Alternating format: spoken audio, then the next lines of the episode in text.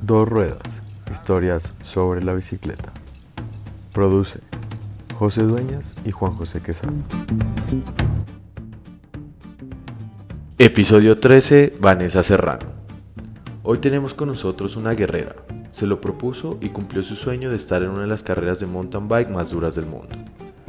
Esas ganas durante el periodo previo que demostró en sus entrenamientos físicos la hizo acreedora de un cupo en el equipo Skoda para correr la Titan Desert 2020. Ella nos cuenta su historia. Hola chicos, estamos en un nuevo capítulo de Dos Ruedas, Historia sobre la Bicicleta. Hoy tenemos un video relámpago con una amiga de Barcelona, ella es chilena, eh, pero vive allá, la conocí allá. Eh, te doy la bienvenida, José.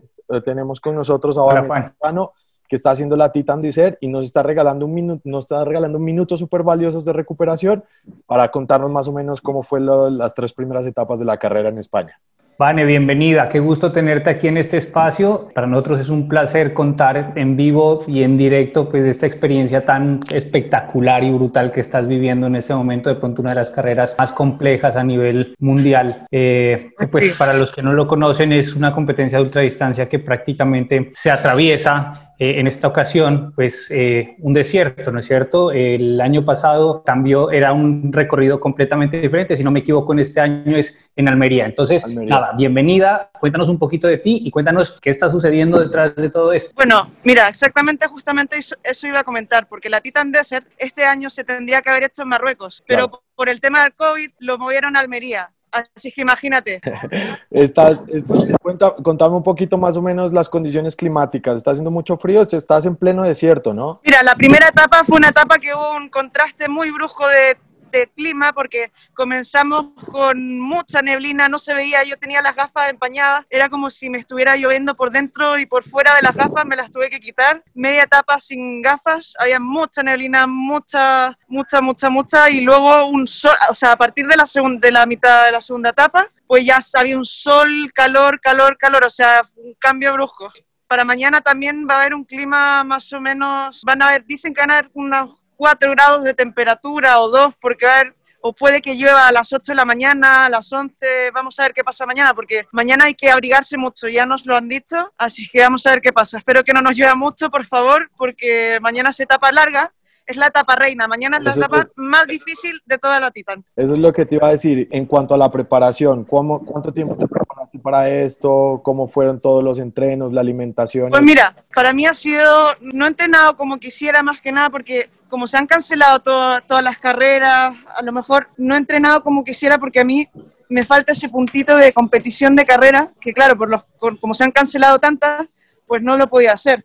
Entonces me falta ese puntito, pero a ver, yo mi entrenamiento básicamente hago, mucho fondo, hice mucho fondo en, de montaña, y también hice un poco de entrenamiento en rodillo, pero además agregado mi rutina on wood, que son unos ejercicios de 20 minutos para fortalecer algún, algunos músculos específicos como son las, pantorrillas, abdominales, porque también un poco de brazos, porque eh, me he dado cuenta que en la montaña necesitas también tener fuerza en los brazos porque hay etapas en las que tienes que arrastrar la bicicleta o subirte al hombro, entonces es importante tener una musculatura completa del cuerpo, sobre todo en montaña.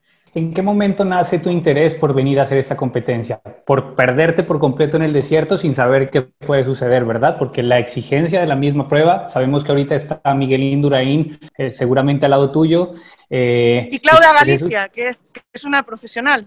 Exacto. Entonces es un espectáculo, es una carrera de mucho nivel, ¿no es cierto? De, mucha exigencia. Y, y la pregunta es, ¿en qué momento te antojas por hacer este tipo de actividades, ¿no? O sea, no sé, no sé cómo, cómo se te prendió la chispa de, de, animarte a arriesgar todo en este espacio. Pues mira, todo comenzó porque yo veía la Andes, la veía por las transmisiones, lo veía por Instagram y me parecía una carrera que era, claro, súper dura y, y a mí me gustan estos retos personales. Entonces, claro, cuando a mí me llegó un correo después de realizar la, la, musara y vi la oportunidad de que Skoda estaba dando plazas para seleccionar a gente para el equipo y dije, pues tengo que ir a por todo porque yo quiero esa plaza porque es una oportunidad que yo no podría hacerlo si no me gano la beca que Skoda estaba dando. Hay, hay una cosa importante que dices, me gano la beca, o sea, te estás, estás compitiendo con gente, con mucha gente de España para tener ese cupo. O sea, ¿por qué, por, qué, ¿por qué obtuviste el cupo? Cuéntanos un poquito más cómo fue la historia de ese cupo de Skoda. Sí, mira,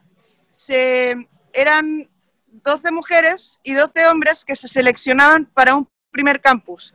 ¿Y cómo se seleccionaron esas personas? Pues se realizaron unos retos a través de Strava, que por ejemplo era reto de la semana 1, por ejemplo, ¿quién hacía más kilómetros?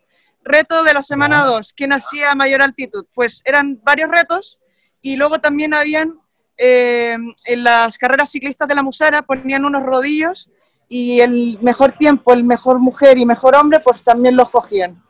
Y yo quedé seleccionada porque, porque me cogieron en uno de esos desafíos. Es un campo que se hacía en La Molina y ahí éramos 24 personas, 12 hombres y 12 mujeres. Y en el campus se seleccionaba el equipo que está conformado por tres mujeres y tres hombres que somos los que estamos corriendo ahora mismo en la Titan. Espectacular. Beni, todas esas pruebas dependían, o sea, en cada prueba seleccionaban una persona o en cada eh, había un total o un resultado final de, de todas estas pruebas. Claro, en el campus tú ibas sumando puntos porque eran varias pruebas. Tenías pruebas de bicicleta, pruebas de conocimientos, porque ahora nosotros somos embajadores de Skoda y tenemos pruebas de conocimiento de lo que es la marca Skoda, pruebas de navegación, entre varias otras pruebas que, ibas sumando puntos y al final del campus, quien sumaba los puntos, pues ya te cogían para el campus.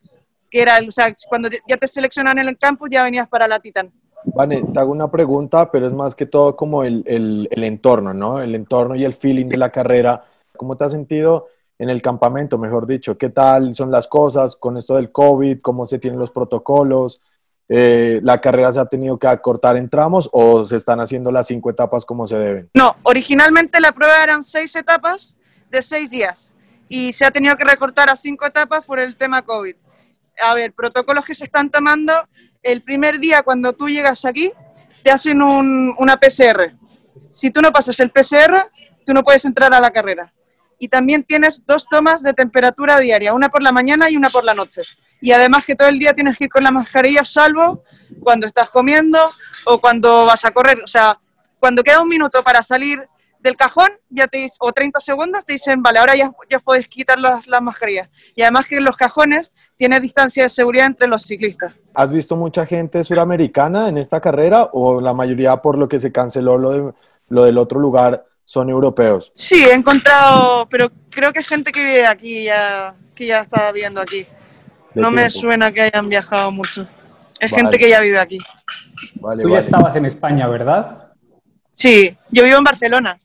Perfecto. Ven, ¿y toda esta prueba, toda la convocatoria de Skoda, se hizo a nivel mundial o se hizo específicamente en, este en, en, en Europa? No, solo en el territorio de España. Fueron unas 20.000 personas que se postularon aproximadamente. Te, cuento algo, nos enorgullece hartísimo poder hablar con una persona que está en competencia y más que todo contigo, porque te conozco ya desde hace tiempito, hemos, hemos andado en bici, también hemos hecho un par de carreras, eh, pero ¿qué tiene esto de especial? O sea, ¿te está dejando experiencias personales para ti, como quiero más, quiero hacer otras competencias, o dices, ya basta, esto es mucho nivel, no quiero esto? A ver, mira, el nivel está porque las personas que están tienen mucho nivel, pero para mí es algo que ya voy por el tercer día y ya estoy con gusto de qué lástima. o sea, me quedan dos días más de carrera y, y, yo qué lástima que no hayan sido los seis días. O sea, y ya estoy pensando en a ver si tengo la oportunidad de que me vuelvan a dejar venir a la siguiente Titan, porque a ver, a ver qué pasa con esto del COVID también. Pero sí, la verdad es que repetiría. Me gustaría repetir. Si me dan la oportunidad, yo repito, totalmente. Y sobre todo las mujeres. ¿Sabes por qué? Porque a las mujeres la, la, cogen muy bien en carrera, los chicos se portan muy bien. O sea, a mí, por ejemplo, cuando a veces me quedo sola, siempre me intentan ayudar, me dan ruedas, no, me preguntan cómo estoy, si voy bien y tal hay mucho compañerismo en la carrera. Eso es lo importante y yo creo que se presenta en, en, es parte del ciclismo, ¿no? Y uno mira las grandes vueltas, las grandes competencias y hay un respeto hacia el otro, eh, hacia el otro ciclista. Eh, esto no solo es de, de, de, preparación, es de mente, ¿no es cierto? Es de técnica, es de mecánica también, porque es que prácticamente uno piensa, ah, no voy a correr, simplemente entreno y ya, pero tú dices, no, tengo que preparar brazos, o sea, cuerpo en general, tengo que preparar mente, porque es que vas a estar en el en medio del desierto, lo que dices, neblina que probablemente y frío que probablemente no te lo esperabas, arena, ¿verdad? Distancias extremas que por más que te den rueda, por más que te rompan el viento, eh, no es suficiente si no tienes la mente bien preparada. ¿Qué hiciste para prepararte mentalmente? yo creo que esto es algo que viene de muchos años porque por lo que, por lo que ha pasado en mi vida yo yo creo que soy fuerte por eso, por, por mis circunstancias de la vida. Y son como retos personales que me gusta ponerme a mí y mientras más dura sea la prueba me gusta más. y lo disfruto más además. Y, y, es que si ya vas el tercer día y quieres muchos más días, no quieres que se acabe, creo que es evidente que te encanta el, el, el, ese tipo de retos, ¿no? Sí, es que soy muy autoexigente conmigo, conmigo misma. Yo, yo soy testigo, yo soy testigo de eso porque una carrera que se llamaba Yo Centrum, nos encontramos varias veces en el camino y había un palo que nos tocó subir una cuesta bravísima, que después la bajada era súper intensa y ahí nos lo encontramos y era palo, palo, palo, yo aquí no paro, yo aquí sigo, hasta luego, y hasta luego chicos, hasta luego chicas. Pero en esa versión de la carrera fue algo extraño porque siempre habíamos visto más, más chicas, ¿no? En esa versión no hubo tantas chicas, creo que eras dos o tres contigo, ¿no?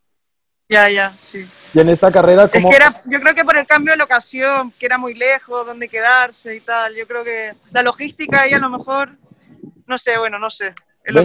Y una pregunta con, pues, en respecto a eso. ¿Y las chicas en esta carrera cómo son? Ya nos hablaste de los chicos, que son buenas personas, que te esperan, que no sé qué, te ayudan. No, las chicas estupendas. Sí, he conocido un montón de chicas, súper compañeras, muy bien. La verdad es que muy bien, estoy contenta. Y, yo, yo supe una cosita, perdón que te corte, José. Hoy te caíste, ¿no? Me estabas contando eso. Sí, me caí. Lo que pasa es que hoy día había una parte de las ramblas que habían unos tubos que, bueno, mucha gente, cuando llegué acá, me contaron que mucha gente se cayó por el tema de los tubos que estaban mojados en las ramblas. Y bueno, ¿cómo me caí? Pues resulta que íbamos en, pelotón y el de adelante mío se cayó con el tubo, yo lo vi que se cayó y claro, digo, o sea, me tengo que ir para el lado porque si sigo recto, ya él había cruzado la bici y digo, si sigo recto me voy a comer su bici, entonces me voy para el lado.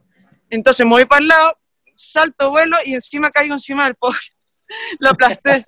Ay, pobre. Y le, estuve ahí un rato asistiendo porque no, digo, llama a emergencia, llama, o sea, porque nosotros andamos con el geolocalizador del spot, ¿sabes? Y para llamar, pues hay que apretar un botón y te vienen a buscar. Yo los nervios casi, casi aprieto el mío porque quería que lo vinieran a asistir, pero eh, justo otro compañero me dijo, no, tienes que tocar su spot. Y el chico no podía ni tocarlo y se lo, lo tuve que llamar a asistencias por él, porque él no podía de lo, no sé, del golpe que se dio. Y ya cuando vi que venía asistencia, pues ya lo dejamos ahí con asistencia y ya me fui. Así que me caí un rato porque no lo iba a dejar tirado, porque encima de que me caigo encima del pobre, no lo voy a dejar ahí tan tirado. O sea, mínimo llamar asistencia y ya, ya irme. Así que ahí me quedé bastante tiempo. Y luego, al principio de etapa, que hoy día nos pusieron a todas las chicas en el cajón 2. Y bueno, no me gustó el cajón 2 porque van, van muy locos, van muy locos. Y la primera parte, que habían cambiado el recorrido justamente, eran como muchas subidas, muchas bajadas. Era como estas partes como de motocross, que son así. Bueno, pues se formó un tapón y la parte de adelante del cajón pues ya se me fue, porque claro, tenía el tapón, toda la gente subiendo con las bici y ya me quedé ahí atrás. Hoy no, hoy no ha sido muy, muy mi día. Esperemos que mañana a ver qué, Seguro que sí, seguro que sí. Sí, yo creo que con toda la energía que cargas en este momento y con todas las ansias que tienes de continuar en carrera, creo que de seguro terminarás de la mejor manera. Yo creo que, mm, pues, eh, para nosotros, como te lo dijimos en un comienzo, es un placer poder contar con alguien que nos esté contando desde, desde adentro de carrera qué es lo que está sucediendo.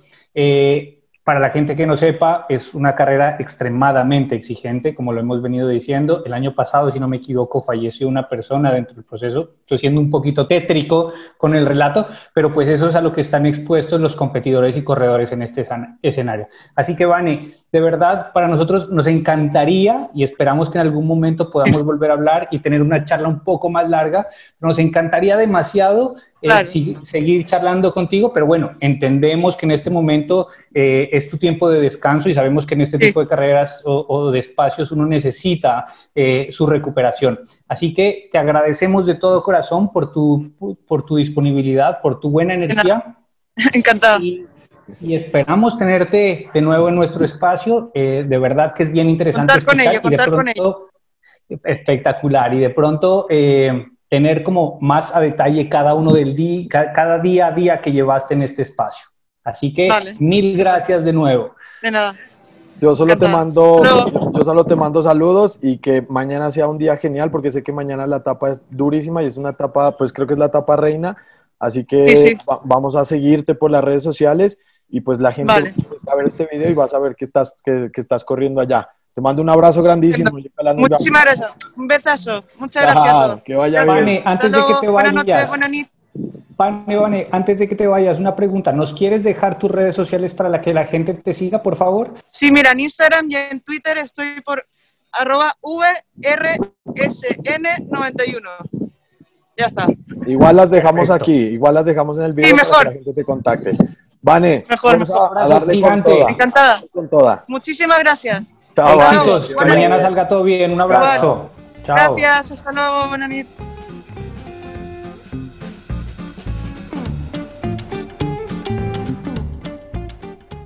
Y no olviden suscribirse a nuestras redes sociales, Facebook, Instagram y YouTube.